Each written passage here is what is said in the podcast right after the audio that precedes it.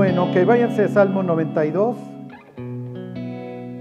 Los israelitas tienen la responsabilidad, y les leo el Salmo 92, digo ya hoy terminaremos con él o la próxima semana.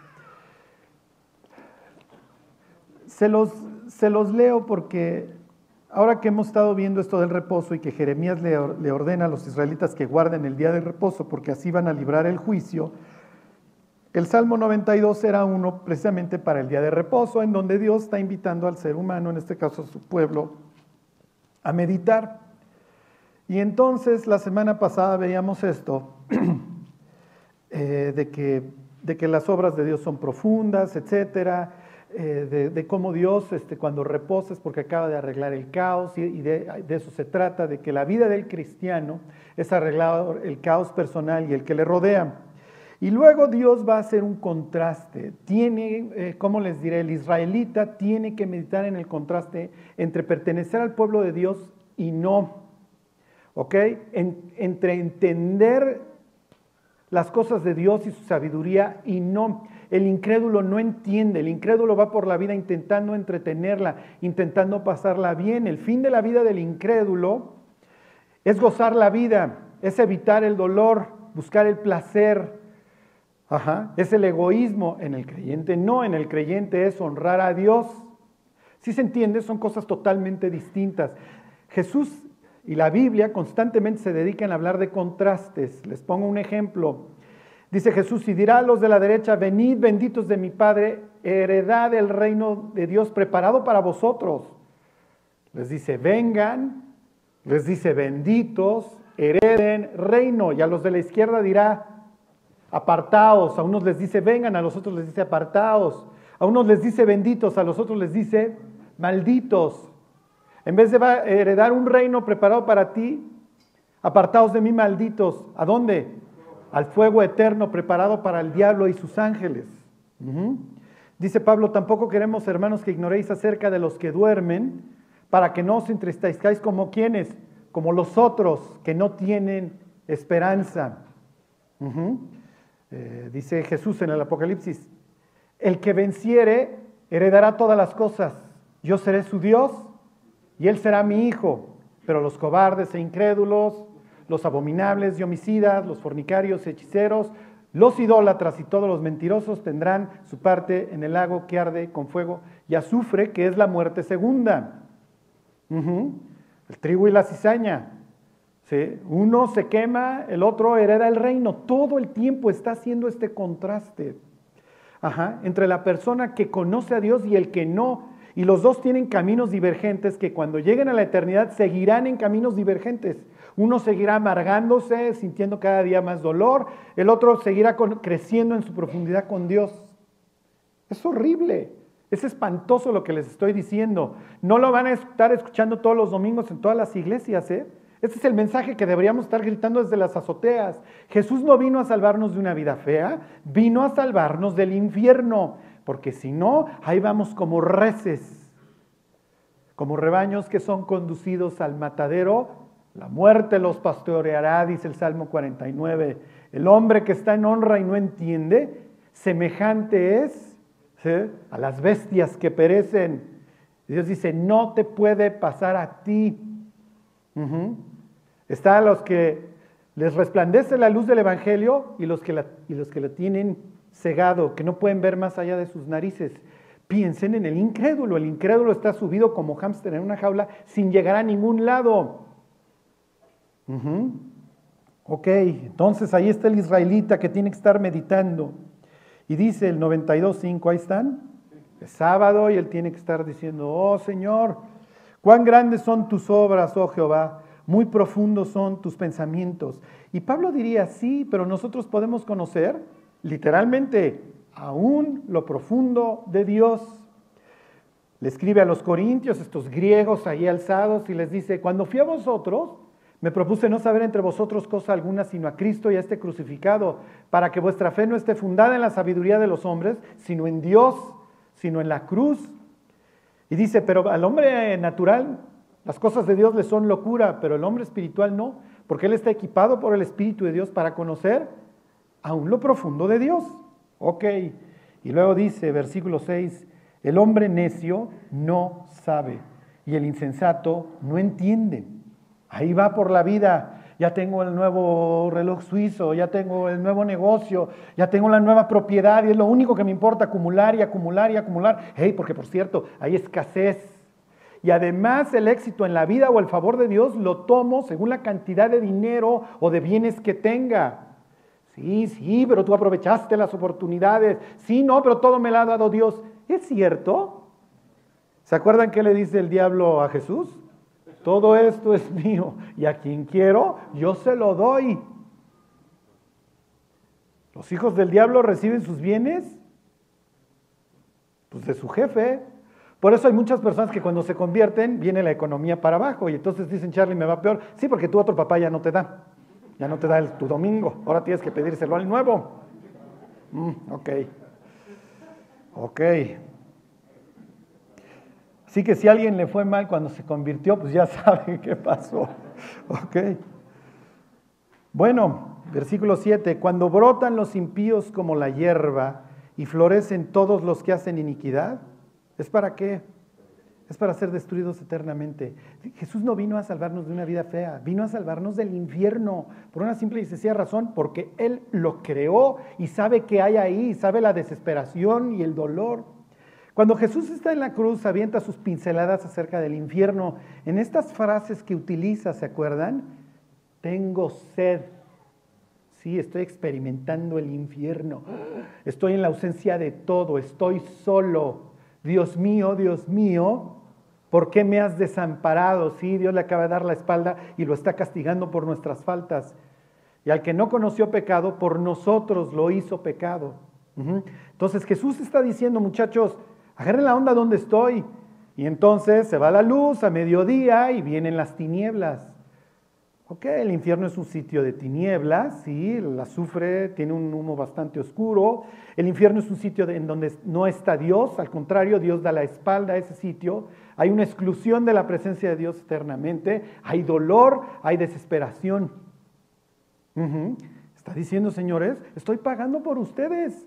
Así que el que se quiere ir al infierno es por su propio pie, es porque le gusta, es porque quiere, es porque prefiere. Y esta es la condenación, dice Jesús, que la luz vino al mundo, pero los hombres prefirieron las tinieblas, amaron más las tinieblas. ¿Por qué? Nos gusta chupar, Señor, pues ¿para qué te decimos que no? Sí, sí, nos gusta ser el Dios de nuestra historia, nos gusta ser el héroe, nos gusta yo soy el bueno, nos gustan nuestros méritos. Y Dios dice, no, no, no, no, mis cuentas, así no es. El destino natural del ser humano es ir como una res pensando que la está haciendo súper bien, para luego abrir los ojos y decir, esto no es lo que yo esperaba. Ok, váyanse a Lucas al capítulo 16. La descripción más clara del infierno la da Jesús. 16, 19. Y aquí, obviamente, pues, hablando de contrastes, Jesús va a ser uno total. Jesús va a ser uno total y está lleno, eh, ¿cómo les diré? De, de esa pues como, como, se, como se aventaban de sus chanfles, de sus jiribillas. ¿Ok? Va lleno de ironía. La historia de Jesús va cargada. Y va a decir, a ver muchachos, les voy a poner en claro esto de la vida después de la muerte. Ajá. Hoy los fariseos, que son avaros, están burlando de él. Entonces Jesús les dice, a ver mis cuates, más vale que se vayan aclimatando o muriendo, porque tarde o temprano esta vida de gloria que ustedes están, entre comillas, llevando, se acaba. Y entonces surge lo que había verdaderamente. Y entonces cuenta su historia. Dice, versículo 19, había un hombre rico que se vestía de púrpura, esto es obviamente un símbolo de realeza, y de lino fino. En la eternidad los creyentes en el cielo se vestirán de lino finísimo, blanco y limpio. Den de cuenta que Jesús está diciendo, había un señor que hacía sus trajes en Londres, ahí donde nada más van los políticos de todo el planeta, de todos los, obviamente todos los países tercermundistas, y traen sus trajes de 250 mil pesos. Es lo que está implicando para la época, ¿ok? Y hacía cada día banquete con esplendidez. Esto es ridículo para hace dos mil años. La gente no come carne todos los días, pero no están muriendo como nosotros todos los días. Ajá. Cuando el papá en la historia del hijo pródigo manda a matar al becerro gordo, invita a todos, es muy probable que hay, hay personas que en meses no han comido carne. Y entonces, oye, mató al becerro gordo. Esto es todo un fiestorrón, porque claro, su hijo estaba muerto y resucitó, su hijo estaba perdido y fue hallado. El hecho de que una persona haga banquete con esplendidez todos los días es que es riquísimo. ¿Ok? ¿Y qué está implicando? ¿Ok? Que tenga banquete con esplendidez todos los días. Que la otra opción es meditar. Que la otra opción es pensar que pudiera yo hacer banquete, ¿eh? tal vez nada más una vez por semana y el resto del dinero utilizarlo para la gloria de Dios. Y con esto no, no les quiero manejar, eh, ¿cómo les diré? Eh, evangelio de la prosperidad y da para que Dios te devuelva. No, para nada. Pero lo que sí está presentando es una persona que le importa un comino la vida de Dios y la vida de los demás y que está concentrado en sí mismo, en sí mismo y en sí mismo. ¿Y esto qué es lo que trae al alma del ser humano? Lo pudre, lo hace indolente, lo llena de soberbia. Miren, antes de continuar, quiero, quiero que traigan a la mente lo que un israelita fariseo hubiera traído a la mente. A ver, váyanse al capítulo 16 de Ezequiel y ahorita regresamos. Solo quiero que tengan esta idea en la mente. ¿Por qué? Porque la Biblia habla de muchas gentes que eran ricas, este, Abraham, Salomón, este, el propio David. El punto es que el amor a las riquezas es lo que, es lo que mata, ¿sí me explicó? Abraham tiene rato bueno, rato malo, pues, está bien, sí me explicó, dice Pablo, sé vivir en abundancia y también sé tener escasez, en todo y por todo estoy enseñado, todo lo puedo en Cristo que me fortalece. Ajá.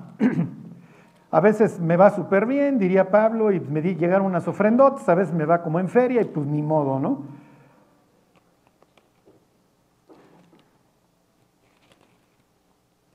Mucha lana puede perder a las personas, ¿eh? puede ser una prueba. Hay gente que las ascienden en su trabajo, les va mejor y se piran. Ok, fíjense, 1648. Este capítulo 16 ya lo veremos en unas semanas. ¿eh? Ahora que veamos, hagamos la disección de Israel de por qué se murió. Y vean cómo nos va, no nos va, yo espero, ¿no? no nos va a pasar lo mismo. Es un pasaje extrañísimo. Pero bueno, esta es de las partes más light del pasaje. Dice 16:48, vivo yo, dice Jehová el Señor, está regañando a sus dos hijas, a Samaria y a Judá, que Sodoma tu hermana y sus hijas no han hecho como hiciste tú y tus hijas. Y aquí viene la maldad de Sodoma. Tú traes a la memoria Sodoma, están depravadísimos, bola de depravados sexuales, y tú dices, sí, pero ¿cómo llegaron ahí? Bueno, no llegan nomás así porque sí. Dice, he aquí esta fue la maldad de Sodoma tu hermana, soberbia, saciedad de pan y abundancia de ociosidad tuvieron ella y sus hijas. Y no fortaleció la mano del afligido y del menesteroso. Piensen en Ibiza, en las islas griegas, en Spring Break, sí me explicó, el primer mundo pudriéndose, pues tengo lana y no sé en qué gastármela y pues me voy a comprar el superyate y la supercasa porque no tengo nada en qué gastármela. Y entonces además, pues gasto hasta en turismo sexual. Piensen en que Dios representa al ser humano como el administrador de los bienes. Piensen en la persona que se gasta el dinero en pornografía, eh, prostitución. Olvídense ya de la prostitución infantil, o sea, ¿Cómo va, a, ¿Cómo va a estar el infierno para esas personas? Porque tuviste y a eso, lo, a eso lo invertiste, a eso lo dedicaste. Entonces le está diciendo, miren, el pecado de Sodoma y Gomorra, sí, tú ya te los encuentras totalmente depravados. Sí, pero es que tuvieron mucho tiempo para andar navegando en el internet, mi cuate, y tenían mucha lana, tanto que, es más, hasta Abraham le ofrecieron una ofrenda, ¿se acuerdan? Y me dice, no, mi cuate, de la pornografía no, me, no, no quiero narco ofrenda, estoy bien, gracias. Se los vuelvo a leer, dice aquí, esta fue la maldad de Sodoma tu hermana, soberbia, saciedad de pan y abundancia de ocio, de ociosidad tuvieron ella y sus hijas, y no fortaleció la mano del afligido y del menesteroso, y se llenaron de soberbia, y obviamente esto ya fue la consecuencia, e hicieron abominación delante de mí, y cuando lo vi, las quité. Y así está el planeta. Realmente hoy ¿Cómo les diré? Las personas aún en grado de pobreza no es como hace dos mil años, de que no tengo para, o sea, me voy a morir en la hambruna. Y muchísimas personas, ¿cómo les diré? Aún en grado de pobreza alcanza todavía para la mota, para el chemo, para el mezcal. Y el rico, igual, nada más que en la parte fina, ¿no? Para la coca, para el supervino, para esto y para el otro, buscando entretener la vida. Ok, regreses a la historia. Jesús está mandando un mensaje muy fuerte. Había un hombre que se vestía de púrpura, número uno. Número dos, se vestía de lino y todos los días hacía banquete con esplendidez. Ahí tienen al primer personaje. Ok, regresense. 16, 20. Había también un mendigo llamado Lázaro. Mm. Aquí ya empezaron los problemas. Esperemos otra cosa de Lázaro, ¿ok? Que estaba echado a la puerta de aquel lleno de llagas.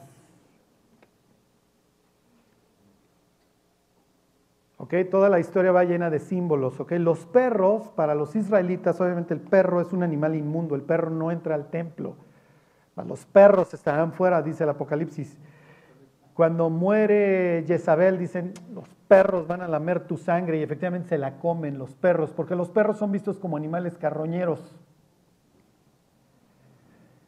¿Ok? Se los vuelvo a leer, dice, había también un mendigo llamado Lázaro que estaba echado a la puerta de aquel. Si alguien está a tu puerta, luego entonces él es tú. Es tu próximo, sería tu, tu prójimo. Ya ven cómo amarás al Señor tu Dios como a quién y a tu prójimo. ¿Se acuerdan? Un día le pregunta el abogado, maestro, ¿haciendo qué heredaré la vida eterna? Y dice Jesús, ¿qué lees? Y entonces como el otro le quiere farolear, que sabe mucho, amarás al Señor tu Dios con todo tu corazón, con toda tu mente y con todas tus fuerzas. Oh, wow, Deuteronomio. Y luego le dice, y a tu prójimo como a ti mismo, Levítico. Wow, ya ves cómo lo sé juntar. Y Jesús le dice, haz eso y vivirás. ¿Y quién es mi prójimo? Es lo que hubiera preguntado el rico. Oye, ayuda a tu prójimo, maestro. Velo, ahí está todo echado a perder al grado que los perros vienen y le lamen las llagas. ¿Es tu prójimo? ¿Es el cercano? Oye, en tu banquete, como en cualquier otro, ¿a poco no hay sobras? Y esto es lo que él dice. Hacía llenarse de las sobras, de las migajas, las pudo haber sacado. Pero no, tírenlas a la basura. Entonces ahí está el prójimo. Jesús le está aventando a los fariseos ahí otra curva, ahí una bola baja. Y se llena todavía más de, ironía cuando dice el nombre, por varias razones, del mendigo. Número uno, se llama Lázaro. Sí, pero el nombre Lázaro no me dice mucho, es como Jairo, ¿sí? Son transliteraciones. Aquí ya está usando el nombre griego, pero se llama Eliazar. Eli, mi Dios. Él es Dios y de mí. Mi Dios, Etzer, ayuda. Eliezer, ¿ok? Ese es su nombre. ¿Por qué el mendigo que está a la puerta del rico se llama Dios me ayuda o mi ayuda es Dios y está pobre? Cuando el cristiano está prangana, ¿qué le dice el incrédulo de lana? Ay, si tu Dios te ayudara, te va peor que antes. Ahí está Lázaro. ¿Sí se entiende? Sí, mi cuate, pero yo me voy a ir al cielo y tú te vas a ir a pudrir al infierno. Y tu única posesión será la piedra de azufre que puedas cargar en ese instante. Jesús está haciendo un contraste y por eso lo llena de, de jiribilla. Y número dos, dice su nombre, porque acuérdense, apartados de mí malditos, nunca os conocí, no te conozco. Y en cambio los otros van a traer el nombre de Dios grabado y su nombre está escrito en dónde? En los cielos, en el libro de la vida. Entonces, a Lázaro lo conozco, pues, este cuate no sé quién sea. Ok, y viene otro contraste que los israelitas hubieran comprendido. El israelita entiende el averno, el infierno, con una sepultura de la que ya no puede salir. Has librado mi alma de la sepultura. ¿Ok? Versículo 22. Aconteció que murió el mendigo y fue llevado por los ángeles al seno de Abraham. Y murió también el rico. Ese no se lo llevaron. ¿Ese qué? fue sepultado. Y en el Hades, ok, esta es la palabra griega, la palabra hebrea sería Seol, que es exactamente lo mismo a donde se van los muertos, y en el Hades alzó sus ojos, estando en tormento, y vio de lejos a Abraham y a Lázaro en su seno. ¿Ok? Ahí para que se queden con esta imagen, esto es lo que está experimentando este hombre. ¿Ok? Se acaba de ir a un incinerador eterno. Este no tanto eterno, porque de ahí va a salir para irse a otro. ¿Ok? Número uno, puede ver, puede ver, ¿ok? Está consciente de lo que está sucediendo a su alrededor. Por eso el infierno es un sitio de, pánico, ¿sí me explico? Porque estás consciente, ok, ya sé dónde estoy, estoy separado de Dios, eh, aquí voy a estar para toda la eternidad, no voy a poder salir. Número dos, ve de lejos a Abraham y a Lázaro y los reconoce. Está consciente, recuerda a Lázaro, ese es el prángana que estaba ahí a la puerta del negocio. Sí es cierto. Versículo 24, entonces él dando voces dijo, ¿puede hablar? Las almas hablan, sí, sí hablan. Padre Abraham, uy, Padre Abraham. Abraham es efectivamente padre no solamente de la nación de Israel, sino de, de las naciones. Y diría Pablo, sí, pero en sentido espiritual. Porque Abraham tuvo dos hijos, uno según la carne y el otro según la promesa. Y estos dos representan al incrédulo y al creyente. Y en ese sentido, este efectivamente es hijo de Abraham según la carne, pero no espiritualmente. Y los que son de fe, dice Pablo, estos son hijos de Abraham y si vosotros sois de Cristo, ciertamente linaje de Abraham sois y herederos según la promesa. Padre Abraham, soy israelita. ¿Qué van a llegar a decir los seres humanos al, juicio? Es que yo era bien religioso. Yo ponía mis palmeras en, estuve en un monasterio, fui jesuita, fui lo que ustedes quieran, luterano, etc. Y Dios va a decir, te lo, te lo reconozco. Abraham se va a voltear con él y le va a decir, hijo, pues si eres mi hijo, vienes de mis entrañas, eres israelita.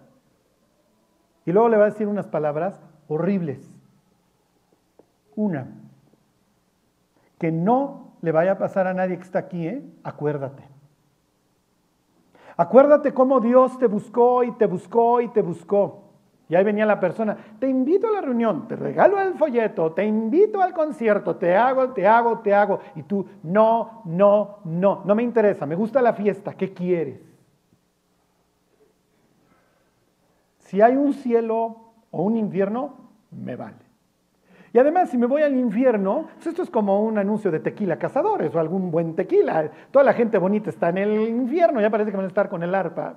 Brad Pitt y Angelina Jolie. no, yo quiero estar donde estén ellos, donde esté la gente bonita. Está bien, no los vas a alcanzar a ver, sí vas a escuchar sus gritos, pero no los vas a ver. ¿Qué esperábamos? En serio, el ser humano, ¿qué espera? ¿Que no hay justicia en el universo? Un día estaba ahí el, rector de una universidad ahí muy famosa en Estados Unidos de negocios y estaba contando que estuvo a punto de morir y que esa forma de que estar cerca de la muerte cambió su forma de ver los negocios. Entonces al final se le hace una cola de gente que le quieren preguntar cosas. Yo me puse en primer lugar. Y entonces le digo, oiga, señor, quiero hacerle una pregunta. Y entonces me queda viendo, pues, pregúntame lo que quieras de negocios. Le digo, si usted se hubiera muerto, ¿a dónde se hubiera ido? Este señor es un matemático, es físico matemático, no sé, pero es doctor. Y su respuesta fue, pues no sé, no me morí. Yo digo, me queda claro que no te moriste, mi padre. Digo, y entonces le digo, sí, sí, pues si usted se hubiera muerto, ¿a dónde se hubiera ido? Y me dice, no sé. Y me pregunta, ¿se puede saber? Y le digo, ¿usted cree que hay justicia en el universo? Y me dice, yo no creo que haya justicia en el universo, yo estoy seguro que hay justicia en el universo. Por eso existe la cruz. Y se me queda viendo y sonríe y me dice, te entiendo, entiendo lo que me estás diciendo. Y le dije, sí, la cruz equilibra la ecuación. Y me dice, me interesa lo que me estás diciendo. Y teníamos un filón atrás y le dije, le escribo. Y luego le escribí y un día me mandó por un tubo. Porque si me estás diciendo que efectivamente hay justicia en el universo, la otra opción es que si yo no me alineo a Dios y al pago que hizo por mí, me voy al infierno, ¿va? Sí. Siendo el rector, ¿eh? Siendo este el que se vestía de púrpura lino y hacía banquete todos los días. Sí, pero algún día que ese señor esté en el infierno, ¿qué le va a decir Jesús? Acuérdate. Y estoy seguro que no soy la única persona que lo ha buscado. ¿eh? Porque cuando Dios presente las biografías de cada persona va a estar aquí, aquí, aquí, aquí, aquí. En esa cruda, en esa también, en ese down. Ok. Versículo 24. Entonces él dando voces dijo, Padre Abraham, ten misericordia de mí y envía a Lázaro para que moje la punta de su dedo en agua. Esto es lo peor. Su forma de ver la vida no ha cambiado. Lázaro sigue siendo un criado que está a la puerta de su casa. Manda Lázaro. Imagínense a Abraham y a Lázaro volteando. Este cuate no ha cambiado. Es lo que dice el Salmo. Por cuanto no cambian ni temen a Dios. Esas personas que dicen, no, ya me volví cristiano, pero su vida no ha cambiado, no, no te has vuelto nada. Te has vuelto religioso. Pero tu vida no ha sido transformada, mi cuate. Tu cosmovisión, tu forma de ver a Dios, el pecado y a ti y el mundo no ha cambiado en nada. Este tipo sigue igual. Mándame a Lázaro. Ok, para que vean cómo Jesús manda una historia toda cargada. Ok, le dice, para que moje la punta de su dedo en agua y refresque mi lengua porque estoy atormentado en esta llama. Puede ver, puede hablar, puede recordar, tiene una cosmovisión todavía, tiene sed, tiene dolor, tiene recuerdos. La vida continúa, el ser humano es eterno. Y va a continuar en el cielo, no creen que van a llegar al cielo, oh, ¿dónde estoy? No, o sea, ya llegué, ya salí del Distrito Federal, ya salí de Naucalpan de Juárez. Por eso digo, cuando parte un cristiano es doloroso para los que se quedan, pero él, muchachos, yo ya me largué, ¿sí? Ahí los veo, allá me alcanzan. Versículo 25, pero Abraham le dijo, hijo, te reconozco, sí. Sí, eras luterano, era lo que tú quieras, mi cuate, eras budista. Acuérdate, acuérdate que recibiste tus bienes en tu vida y Lázaro también males. Pero ahora este es consolado aquí y tú atormentado. Piensen en el emperador romano haciendo así el dedo para que mataran a la familia cristiana. Y ahora hay Diocleciano en el infierno. Oye, mande a estos que refresquen. No, no, no, no. No, no estás entendiendo, Diocleciano. Ajá. Versículo 26. Además de todo esto, una gran cima con ese, un acantilado, está puesta entre nosotros y vosotros, de manera que los que quisieren pasar de aquí a vosotros no pueden ni de allá pasar acá. Entonces le dijo, te ruego pues, Padre, que le envíes a la casa de mi Padre. Ahora tiene un sentimiento misionero. Por eso es que los cristianos predicamos el Evangelio, pero lo hacemos en vida. Una vez me, invitan ahí a una iban a exponer algunos de su clase del TEC, y entonces a mí me dicen, a ver, tú expon lo del cristianismo, ¿no? Y entonces me pregunta una muchacha, oigan, porque ustedes son así, este, proselitistas. Y le digo, a ver, mija, si yo creo que las personas después de la muerte se van a ir al infierno, ¿tú crees que yo no les voy a ir a avisar? Le dije, bien o mal, ¿eh? ¿Equivocado o no? Pues, si yo creo en esto, pues yo voy a salir a avisar. Porque obviamente ella me lo pregunta con todo el escepticismo del mundo, ¿no? Entonces le digo, pues sí, o sea, si estoy loco y creo que la gente se va a ir al infierno, pues voy a salir a avisarles. Ahora, como yo les decía la semana pasada, el infierno se me hace la cuestión más razonable, no necesito ser cristiano para entender que el violador, que el asesino, que el secuestrador, sí me explicó, tarde o temprano va a acabar ahí. Lo que no nos queda tan claro, y si no más miento, Charlie, y si no más veo porno en mi celular, y ahí es donde viene el problema. Sí, mi cuate, tú tal vez no has matado a nadie porque no has tenido la oportunidad. Pero el corazón podrido lo traemos todos. Y el pecado lo traemos a flor de piel. Les digo, hay gentes que pueden decir, Charlie, yo una vez no pequé. Sí, es porque estuviste en coma. ¿Sí me explicó? Los otros días sí. Pues sí, así somos. El ser humano está putrefacto desde la raíz. Somos pecadores por naturaleza. Tenemos esta inclinación al mal. Hay una cantidad entre tú y yo, le dice, y no hay forma de cruzar. Es demasiado tarde. Sí, pero entonces déjame ser el misionero para ellos. No, no, no, no. Ok, versículo 28, le dice, porque tengo cinco hermanos para que les testifique, a fin de que no vengan ellos también a este lugar de tormento. Y Abraham le dijo, a Moisés y a los profetas tienen, óiganlos, ahí está la Biblia, ahí está la palabra de Dios que tiene ese poder para transformar los corazones. Versículo 30 le dice, entonces dijo, no, padre Abraham, pero si alguno fuere a ellos de entre los muertos, se arrepentirán. Mas Abraham le dijo, si no oyen a Moisés y a los profetas, tampoco se persuadirán, aunque alguno se levantare de los muertos. Ni la resurrección de Cristo va a hacer que las personas se conviertan. ¿Por qué? Porque estamos casados con nuestros caminos. Ok, si los cristianos meditáramos más en el infierno, tendríamos más cuidado de los incrédulos que están a nuestro alrededor y viviríamos distinto. Y no nos daríamos los lujitos, porque sabemos que podemos darle el último empujón.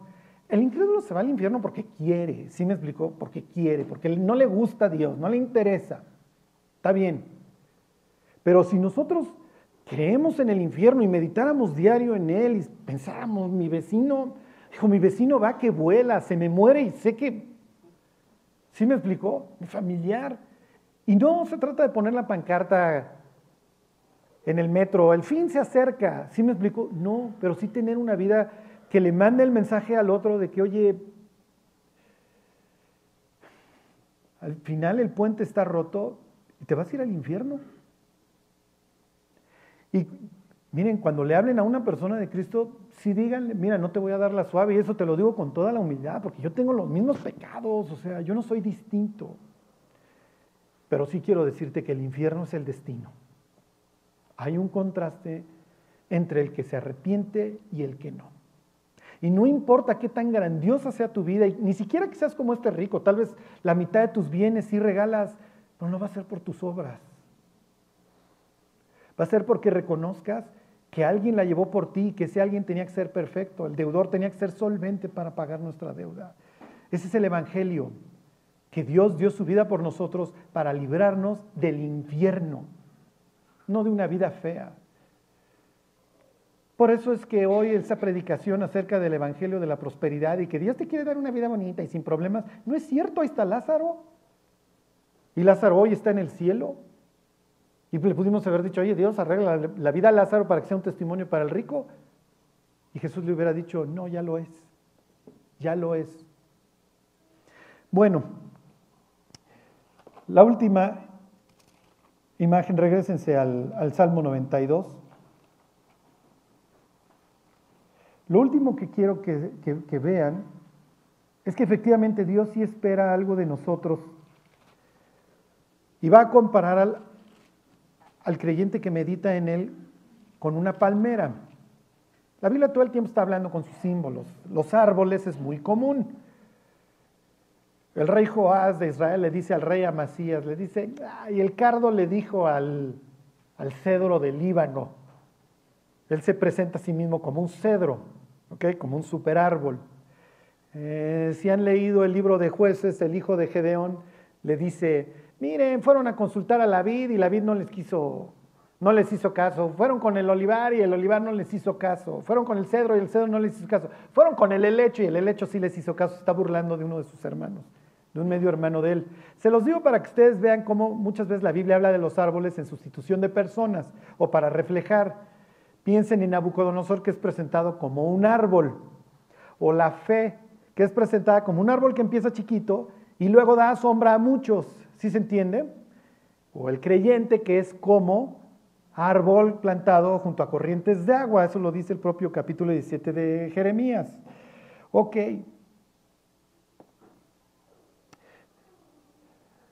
Les sigo leyendo, 92.8. Dice, mas tú Jehová para siempre eres altísimo. ¿Ok? Vuelve el tema de la eternidad, el contraste. Unos para perecer eternamente, otros para pasar la eternidad con el Altísimo. Porque he aquí tus enemigos, oh Jehová, porque he aquí perecerán tus enemigos, serán esparcidos todos los que hacen maldad. Pero tú aumentarás mis fuerzas como las del búfalo, seré ungido con aceite fresco. ¿ok? Dios va a renovar la fuerza del cristiano que medita en él, va a tener la unción de Dios sobre él, el Espíritu de Dios se va a manifestar de él, en él, perdón, no el caos. Dice, mirarán mis ojos sobre mis enemigos, oirán mis oídos de los que se levantaron contra mí, de los malignos. Hablando de, obviamente de futuros divergentes. Y luego dice, el justo florecerá como la palmera, crecerá como cedro en el Líbano. ¿Y dónde van a estar plantados? Plantados en la casa de Jehová, en los atros de nuestro Dios florecerán, aún en la vejez fructificarán, estarán vigorosos y verdes para anunciar que Jehová mi fortaleza, ahí viene otra vez el tema, el infierno no es una injusticia, para, para anunciar que Jehová mi fortaleza es recto y que en él no hay injusticia. Por eso es que hay un infierno, porque Dios es justo. La palmera, a lo largo de la Biblia, refleja muchas veces el oasis. Aunque ustedes no lo crean en el templo, hay esculpidas palmeras, porque efectivamente el templo es el sitio donde vive Dios y es un oasis en medio de un mundo que está en caos. Ahí vive Dios. Si la Biblia dice que vamos a florecer como las palmeras, esto es aquí el desierto en el oriente de Israel, es Jericó. Por eso Jericó se llamaba la ciudad de las palmeras. Jericó es una especie de oasis que está debajo del nivel del mar. Piensa que en un desierto esta fuera tu vida. Tú eres un oasis. Las personas cuando se acercan a ti encuentran consuelo, encuentran solaz, encuentran sabiduría, encuentran el consejo, el aliento. Saben que en ti eres como una fuente que puedes dar de Dios. O somos parte del problema o somos parte de la solución.